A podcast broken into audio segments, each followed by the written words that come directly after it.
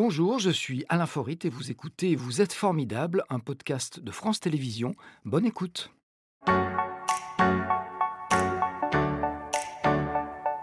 Maya Flandin, qui est notre invitée d'aujourd'hui. Bonjour Maya. Bonjour. Asseyez-vous, je vous en prie. Merci. Maya Flandin, vous êtes euh, libraire dans le quartier de la Croix-Rousse à Lyon.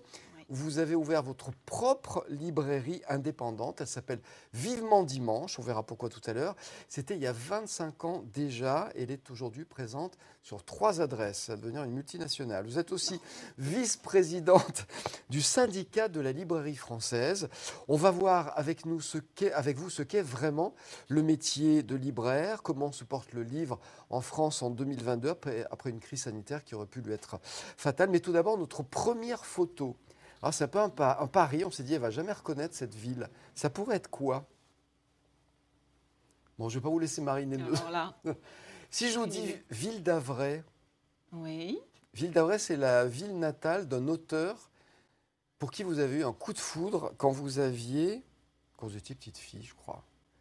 Est-ce que ça ne serait pas Boris, Boris Vian Vian, mais je me dis, mais comment? D'accord. Vous savez ça C'est surtout ça qui me surprend, d'accord. Donc, Ville d'Avray, ville natale de Boris Vian, c'était votre premier choc littéraire. Je crois que vous étiez en sixième, c'est-à-dire assez tôt. Pourquoi ce livre? Vous savez des choses incroyables. Euh, alors pourquoi ce livre? J'en sais rien. Tout ce que je sais, c'est qu'en sixième, euh, on nous a fait faire une dictée. Et, euh, on nous a, le, prof nous lisait l'écume des jours. Et voilà, normalement, j'aurais dû me concentrer sur les mots et l'orthographe. Et il y a eu un moment où c'est la langue en fait qui m'a rattrapée, et la poésie de ce texte, la liberté, enfin quelque chose d'assez incroyable. Et je me suis dit, ah d'accord, on peut, on peut faire des textes comme ça. On Donc peut lire des textes comme ça. choc. Ah mais oui, vraiment. C'est-à-dire que je ne sais pas du tout combien j'ai eu ce jour-là en dictée. C'était plus le problème. mais après, j'ai lu tout Boris Vian. Je suis allée à la bibliothèque du, du collège et euh, voilà, je me suis plongée. Euh, Votre deuxième coup de cœur, vous en souvenez ou pas? Ou finalement, comme souvent avec les passionnés de cinéma, je l'ai remarqué, il y a un film coup de cœur qui vous marque et vous ne ressentez plus jamais le même choc. Est-ce que c'était le cas? Non, mais en tant que libraire, on, Enfin, si on continue à faire ce boulot, c'est qu'on arrive à ressentir des chocs, comme quand on était enfant. C'est ça qu'on recherche tous. Ou alors on ce est moment où on est tellement émerveillé ou tellement pris par un texte que plus rien d'autre n'existe. Mais est-ce que ce n'est pas la euh, quête de ce premier choc bien sûr. qui est inégalable en fait? Je ne sais pas s'il est inégalable, mais en tout cas c'est ça qu'on recherche en permanence. Et, quand je conseille euh, des, clients qui viennent me, demander, euh, le but c'est ça, c'est qu'eux aussi, ils aient à un moment donné, qu'ils oublient tout ce qui, ce qui, se passe autour d'eux et qu'ils soient tellement plongés dans un texte que... Et ça arrive ça? Ouais, qu'il y en ait. Ben oui, c'est ça, le, ça le, la gratification de ce métier, c'est quand quelqu'un revient nous dire Waouh, grâce à vous, j'ai découvert, ou grâce à vous, j'ai passé un moment fort. Oui, parce qu'il y a ce besoin de venir remercier la personne qui vous a permis de connaître ce, choc. Oui, et puis le, ce qui est génial avec le livre, c'est qu'il y a un échange possible. C'est-à-dire que c'est une activité très solitaire de lire un livre, mais le, côté échange, et quand, quand, vous rencontrez, vous voyez deux personnes qui ont lu le même bouquin et qui se mettent à parler des personnages, c'est comme s'ils se parlaient de, de copains qui connaissent très bien euh, les uns les autres, comme s'ils s'en donnaient des nouvelles, etc. Donc il y a quand même quelque chose, une, espèce de proximité qui, qui, euh, apparaît immédiatement. Une, une, intimité avec le livre, mais un besoin de partager avec les autres. Et qui peut être un magnifique moment aussi vous avez fait des études de communication, avec notamment une maîtrise. Vous avez ensuite travaillé durant trois ans. D'abord fait lettres modernes. Lettres modernes, euh, ensuite maîtrise. Ensuite, vous avez travaillé durant trois ans dans une grande enseigne de distribution de biens culturels. On ne dit pas le nom, ça commence par F et ça finit par C. Euh, est-ce que c'est là que vous avez appris votre métier? Oui, ouais, j'ai appris pas mal de ficelles du métier. J'ai appris euh, tout l'aspect négociation, ils sont forts pour ça. Parce qu'il y a quand même, euh, on oublie souvent, mais dans ce métier, il y a une grosse partie euh, de gestion, gestion des stocks, euh, gestion tout court. C'est un commerce avant. Et oui, c'est un commerce. C'est vraiment les deux, commerce culturel, voilà. Mais effectivement, il y, a, le mot commerce. Quand vous dites les ficelles, c'est quoi les ficelles La plus grosse ficelle Non, mais les ficelles, c'est euh, apprendre très rapidement à, gérer des stocks correctement pour pas se laisser envahir. En fait, il y a une telle euh, profusion euh, en permanence et les libraires ont un tel amour des livres qu'on pourrait être tenté de, de tout acheter. Mais après, il faut vraiment être sûr de, de revendre. Et puis, on n'est pas là pour faire sa propre bibliothèque. Donc il y a un principe de réalité, il faut que, il faut que les stocks tournent, il faut, il faut être rentable. Alors je ne vais pas vous piéger, mais il sort combien de livres à peu près par an? Euh, entre 80 et 100 000 nouveautés euh, par an. 80 et 100 000 Alors, tout secteur confondu, hein, voilà, mais c'est vrai que c'est énorme. Donc, le gros du métier du libraire, c'est plus, quand un représentant vient nous présenter les nouveautés, Ouais. Plus de dire non que oui, finalement. Alors quand le représentant arrive, est-ce qu'il fait un peu vo- votre métier, c'est-à-dire qu'il il essaie de vous transmettre une passion Eh, ou, oui, ou il Un peut pas bon représentant, il a un peu lu les bouquins et il est capable de nous lire. donner envie. Alors, envie de les lire, ou après, euh, il y, a- il y a toute une partie où on connaît quand même les auteurs, les collections, etc. C'est tout un métier qui fait que bien connaître la chaîne du livre, ça aide à, à acheter de manière intelligente Ouais. euh, avec un représentant. Il faut quelle qualité pour exercer ce métier? Alors je pense qu'il faut, bien entendu, ça paraît basique, mais aimer vraiment beaucoup lire, parce que c'est presque euh, une manière de vivre, hein. c'est-à-dire qu'on est censé lire un petit peu en permanence, et pas au boulot, mais euh, voilà, donc c'est la base, mais ça suffit vraiment pas, je pense qu'il faut aimer les gens. Si on n'aime pas, euh, parce qu'il y a des gens qui... Moi, j'ai vu hein, passer des stagiaires, par exemple, qui avaient envie de se faire ce métier parce qu'ils adoraient les livres. Mais après, l'aspect euh, transmission, discussion, échange autour du Ouais, faut livre, pas le faire par égoïsme, il il faut, faut. avoir envie vraiment de transmettre. C'est une Donc, forme de euh, générosité quelque part. Oui, il y a une générosité, mais il y a aussi cet aspect de, de- de- de véritable échange et de, retour. Euh, euh, il y a l'achat qui nous montre euh, ce qu'on a bien présenté un livre, c'est que tout bêtement, bah, il part, quoi. Euh, ou la discussion. Alors vous avez appris votre métier et ensuite vous avez dit, bah, moi je veux mettre ça à profit pour moi et pour mes, mes clients. Vous avez donc euh, ouvert votre première librairie dans votre quartier, je crois que c'était votre quartier Oui, euh, à l'époque. oui. Et c'est notre deuxième photo Instagram. Là, aucune difficulté pour Bah oui, la. Croix-Rousse, oui. Voilà, quartier. On, on appelle toujours le quartier village de Lyon. Mais c'est Euh, ça. c'est un des quartiers à part de la ville. Qu'est-ce qu'il a Alors- d'à part justement des autres? Eh ben, les Croix-Roussiens se sentent Croix-Roussiens avant tout et ils disent descendre en ville quand même quand ils vont à Bellecour. Donc euh, voilà, tout simplement, il y a vraiment un esprit euh, Une particulier, part. une, une identité, un esprit village. Et, euh, et quand, nous, quand moi j'ai ouvert la librairie, effectivement, les gens me disaient Ah, c'est génial, on va pas être, on sera, on sera plus obligé de descendre. Et On va plus en ville, voilà, on reste dans notre village. en ville, ouais. Alors ça, c'est vrai qu'on soit né à la Croix-Rousse ou pas. C'est une, c'est pas Ah une oui, question on d'y peut être né. être Croix-Roussien d'adoption. Moi, Ouais. j'y suis pas née, j'y suis depuis une trentaine d'années maintenant. Et euh, en fait, il y a aussi un espèce, il y a- il y a- il y a- ce qui va avec, c'est un art de vivre et, euh, et quelque chose qui est de l'ordre du collectif, d'avoir envie de partager des, des choses. C'est voilà, de toute façon, la Croix-Rousse, plateau, pente, c'est un des, des endroits où il y a le plus d'associations au mètre carré, je crois. Donc euh, Ça doit être le voilà. cas, effectivement. Mm. Donc, vous avez ouvert euh, cette librairie, première librairie avec votre associé. C'était en 1997. Donc, ça va faire 25 ans. Vous allez fêter ça en septembre, c'est Oui, ça? c'est ça. On fait ça en septembre et euh, on commence à rappeler euh, les auteurs qu'on aime beaucoup et Pour avec qui là. on a déjà eu euh, voilà, des rencontres qui ont été marquantes. Donc euh, Olivier Adam a déjà dit oui, Brigitte Giraud, enfin tous ceux qui sont pour nous importants. Donc, les 25 ans, c'est important. Vivement dimanche, pourquoi? Parce que quand vous travaillez, vous avez hâte d'être euh, dimanche Non, pour alors- lire. Au départ, c'est vrai qu'à à cette époque, quand moi j'ai ouvert ma librairie, euh, il y avait beaucoup de librairies qui s'appelaient page de je sais pas quoi, euh, le apostrophe ou que sais-je. Et euh, en fait, euh, moi, je voulais placer le- la lecture. Je voulais, je voulais essayer de faire une librairie très ouverte, euh, qui soit pas réservée à des initiés. Et donc, j'ai essayé de trouver un nom qui permette de nous placer sur les loisirs plutôt. Donc, Vivement Dimanche, c'était un peu Vivement Dimanche qu'on puisse faire ce qu'on veut. Mais faire ce qu'on veut, ça peut être aller à la pêche, faire de la déco ou lire un bouquin. Ou lire un bouquin de déco. voilà. Et aussi, pour vous, le dimanche, c'est le, le jour où vous lisez, parce que j'ai bien entendu, on ne lit pas au travail. Non, on lit beaucoup le soir et euh, le dimanche et pendant nos vacances. Ouais. Il n'y a, pas- y a pas un moment où on en a assez?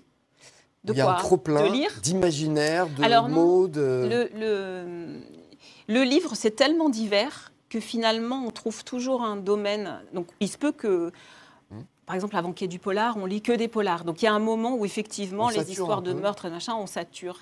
Mais en fait, il suffit de. de- on, on se nettoie en quelque sorte. Moi, souvent, je, dans ces cas-là, quand j'en ai.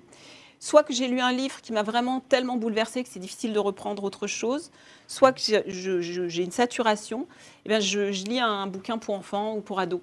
Il y a des bouquins qui Et lavent. là, parce que ceux-là, effectivement, ils sont construits de manière à vous happer d'entrée de jeu. Ben, voilà, les, les bouquins pour, euh, pour les ados, forcément, euh, il y a des petits trucs comme ça. Et, et on se laisse prendre. Et, euh, voilà. et oui, ça, oui, oui, ça nous fait passer à autre chose. Alors vous avez ouvert cette librairie après avoir fait une étude de marché, parce qu'on Oui, fait les choses sérieusement, il y, y a un enjeu financier. Et pour le premier exercice, je crois vous avez explosé les objectifs, explosé les compteurs. Je crois que vous, le prévisionnel avait doublé. Oui. Vous avez fait comment? Vous êtes trompé dans l'étude de marché J'ai ou- couru après le train, du coup. Comment j'ai fait?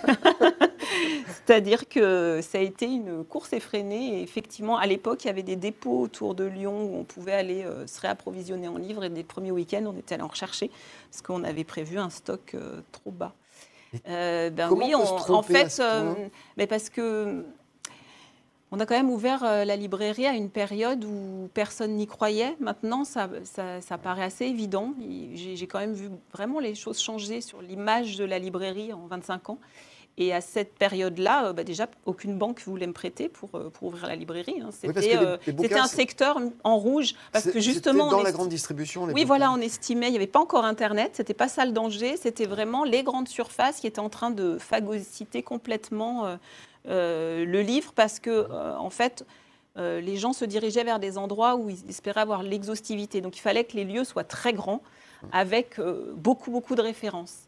Oui, il faut un Mais choix on- maximum. Voilà. Et maintenant, on a, ça- enfin, en pas comme 25 ça. ans, ça a complètement changé puisqu'on peut tout commander et qu'Internet a vraiment bouleversé la donne. Ça consiste en quoi exactement le métier de libraire? Parce que je crois que vous, vous dites qu'il faut savoir tout faire, il faut être un couteau suisse, Ouais. chef d'entreprise, comptable, manager, étalagiste, euh, communicant et quoi encore? Euh, bah alors, la, première chose, moi, ce que je demande aux, libraires qui travaillent avec moi, euh, c'est euh, effectivement d'avoir euh, aussi une curiosité insatiable, c'est-à-dire s'intéresser aux livres, mais au- aussi aux médias qui vont autour. Effectivement, il faut avoir bah, cette envie de partager, donc être capable de, faire, de mettre en scène le livre pour attirer vers le livre. Chez nous, il y a beaucoup de vitrines, donc on passe notre temps à refaire les vitrines. Et ça, c'est, ça, ça paraît rien comme ça, mais c'est vraiment la manière de faire entrer aussi. Euh, Il faut attirer le chaland. voilà, et puis il y a tous les petits. On lit, on, on veut faire passer euh, nos, nos coups de cœur, et ben donc on écrit des petits, euh, des petits mots. Ah, il vous y a, aussi, chez les bons Bien libraires, sûr. ça se fait. On met un petit mot sur on le met bouquin avec mots et qui tout. sa propre expérience. Voilà. Donc il va y avoir la parole, mais il va y avoir aussi les petits mots. Donc ça, c'est tout le monde qui rédige euh, chez nous ça. Il y a le site maintenant qu'il faut euh, un petit peu nourrir. Euh, on faut manque pas de boulot. Et puis, tous les et puis fronts. tous ces livres dont on parle, ça veut dire que tous les jours, on reçoit euh, des commandes, euh, des nouveautés dont il faut prendre connaissance. On passe notre temps à ranger. c'est très physique aussi comme métier. Et- on l'oublie souvent, mais les livres, c'est très lourd et on en trimballe dans tous les sens Et en le but, permanence. c'est de ne pas envoyer des stocks, des, des invendus. Alors voilà, on a cette possibilité hein, de faire des retours quand on s'est un peu trompé dans nos stocks, mais le but c'est de ne pas le faire parce que ça nous coûte des sous et que voilà, on ne faut pas oublier aussi que la librairie c'est un commerce, c'est le commerce le moins rentable de tous les commerces. Donc on n'a pas trop le droit à l'erreur au niveau gestion et on est très attentif à tout ça. Donc si on veut être très rentable, on ouvre une pizzeria. Si on veut être peu rentable, on Ouais. ouvre une librairie. Ou un- on Mais est opticien si on veut être très rentable, c'est- parmi ceux qui sont les plus rentables. Alors, on l'a dit, il faut être un peu couteau suisse. Est-ce qu'il faut du flair aussi? Parce que vous le disiez, il y a jusqu'à 100 000 livres qui sortent chaque année. Il faut faire un choix. Le choix, on le fait en fonction de ce qu'on imagine euh, qui va plaire au, au public. C'est ça le flair? Oui, il y a des. Alors, il y a des paris à faire, mais c'est du flair. Mais finalement, ce qu'on appelle le flair, en général, euh, c'est- d'être capable d'étudier plein de petits phénomènes euh, à toute allure et, et du coup d'en tirer une conclusion. Donc là, c'est ça, c'est de bien connaître euh, nos clients, les lecteurs qui viennent à la librairie déjà, d'avoir une bonne notion euh, du contexte dans lequel on vend les livres, d'être capable aussi de se dire ça, si j'aime, je saurais je sais comment je vais pouvoir le présenter, etc. Donc il y a tout cet aspect-là. Effectivement, il faut sentir l'air du temps, mais l'air du temps ne surgit pas de nulle part en fait. Alors, le, le secret du succès, est-ce que ça ne serait pas aussi d'organiser des rencontres avec les auteurs Je crois que vous en faites Mm. pas mal. Et chaque fois, il y a 40 à 100 spectateurs. Donc, ça veut dire que ça, ça plaît au public. Oui, alors ça paraît très évident là tout de suite maintenant, parce qu'effectivement maintenant on a 40 à 100 personnes. Oui, parce qu'il paraît que Il vous leur arrivé, après euh, il une époque. arrivé dans les débuts, euh, ce n'était pas ça du tout. Donc ça a été un vrai travail euh, de, à mettre en place euh, avec une certaine régularité dans les rencontres. Je pense qu'il faut essayer d'avoir une grande qualité aussi dans ce qu'on propose. Et, euh, et maintenant, oui, on a, on a beaucoup de monde et c'est un, vrai Il plaisir. faut une et- qualité dans le public aussi pour que l'auteur ait envie de revenir. oui, enfin, je pense que c'est surtout sur l'animation, la manière de poser les questions, euh, voilà, le, le fait d'arriver à avoir un vrai dialogue et d'arriver à, apporter quelque chose en plus que la lecture du livre. Le, là, l'intérêt, c'est soit les gens n'ont pas lu le bouquin et ils ont vraiment envie à l'issue de la rencontre, soit ils ont appris, ils, avaient lu le livre, mais ils ont appris des choses qui leur font voir leur lecture d'une autre manière. Donc là, c'est des moments euh, qui sont un peu entre parenthèses, hein, et qui, qui, font du bien pour ça. Donc on disait tout à l'heure, il faut être un bon communicant, il faut faire l'interface entre l'auteur et le public oui, pour mettre l'auteur en valeur. Oui, Il y a des auteurs qui sont mauvais, en pour parler. Ils sont bons pour écrire, mais pas pour. Oui, alors moi, c'est vrai que j'ai cette chance. Je crois que j'ai jamais eu une rencontre où vraiment euh, me suis retrouvée avec un auteur un peu atone qui n'a pas grand-chose à dire. Est-ce que vous savez les choisir euh, Oui, mais parfois je ne les ai pas rencontrés avant et on peut avoir adoré un texte et effectivement. Euh, euh, qu'un auteur ne. C'est un autre métier presque hein, pour eux. Donc moi, ça, je leur en voudrais pas. On peut ne pas être capable de parler de son travail, ou pas très bien. Mais pour l'instant, je touche du bois. Ça s'est toujours très bien passé. J'ai toujours vraiment eu des auteurs passionnants. Parce que alors, le public, c'est quoi? C'est un public qui est pointu C'est le grand public Ça dépend des auteurs? Ça dépend des auteurs. Alors là, on, parle beaucoup littérature, mais on fait, on fait aussi des rencontres euh, sciences humaines euh, autour d'un thème. Ça peut être l'économie ou voilà et ou, je sais pas de la vie pratique par exemple. Mmh. Et du coup là, on touche d'autres publics. C'est vraiment important pour moi d'arriver c'est quelque chose que j'avais en tête depuis les, débuts, c'est d'avoir un lieu ouvert et qui ne soit pas euh, pour une élite qui serait des gens qui lisent et qui se parlent entre eux, etc. Donc c'est pour ça que j'essaie de multiplier le type de rencontres pour tout d'un coup attirer un public qui serait peut-être jamais venu en librairie. Euh. Et de multiplier les lieux, parce que vous avez donc trois adresses aujourd'hui. Euh, vous avez rapidement eu envie d'ouvrir un espace jeunesse, tout simplement parce que le public jeune, c'est le public adulte de demain, c'est ça aussi C'est exactement ça. l'avenir C'est-à-dire qu'en en fait, au départ, moi, je pensais même ouvrir une librairie jeunesse. C'était ça mon, ce que j'avais envie de faire. Et puis, comme je voulais l'implanter à la Croix-Rousse, j'ai vu qu'en fait, il manquait une, librairie plutôt générale. Donc, je me suis dirigée vers ça. Mais c'est vrai que, du coup, la, partie euh, enfant, a toujours eu une grande, grande importance pour moi. Et donc, pour moi, je mets un point d'honneur euh, à ce que euh, les libraires euh, lisent les livres, soient capables de les conseiller tout aussi bien que le côté adulte. Et je pense que c'est dans ce secteur, on a encore plus besoin de, savoir ce qu'on met dans les mains des, enfants. Donc il y a vraiment des dialogues qui se font avec les parents et les enfants eux-mêmes. Vous avez ouvert il y a 25 ans. Aujourd'hui, vous voyez les enfants de vos premiers lecteurs Oui, un peu. ça doit faire bizarre Ça fait un drôle d'effet. Oui, oui, non, ça fait un drôle d'effet. Et en même temps, c'est très touchant ou, d'avoir, euh, oui, maintenant je vois des adultes qui me disent Ah, j'étais venu faire un stage en troisième et ça m'a donné envie de devenir libraire. Ça vous a marqué? Voilà, moi, tout cet aspect de transmission, c'est quelque chose qui me tient vraiment à cœur. Et c'est vrai que, ben oui, c'est bon, ça me rajeunit pas, mais c'est vrai que ça me fait plaisir quand même aussi. Faites pas votre âge. Euh, je voudrais dire un mot de l'opération Donner à lire. C'est mm. quelque chose que vous avez lancé. Lors d'un achat de livres, un livre jeunesse est ajouté à la note qui est réglée par le client.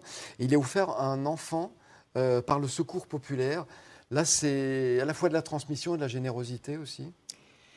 En fait, je suis partie du constat qu'on se plaint souvent que les jeunes ne lisent plus, euh, que voilà, que tout est perdu à ce niveau-là. Et, je me suis dit, mais en fait, moi, chaque fois que je fais des animations dans la librairie où je mets en contact des livres et des enfants, euh, ben, les enfants se dirigent toujours vers les livres.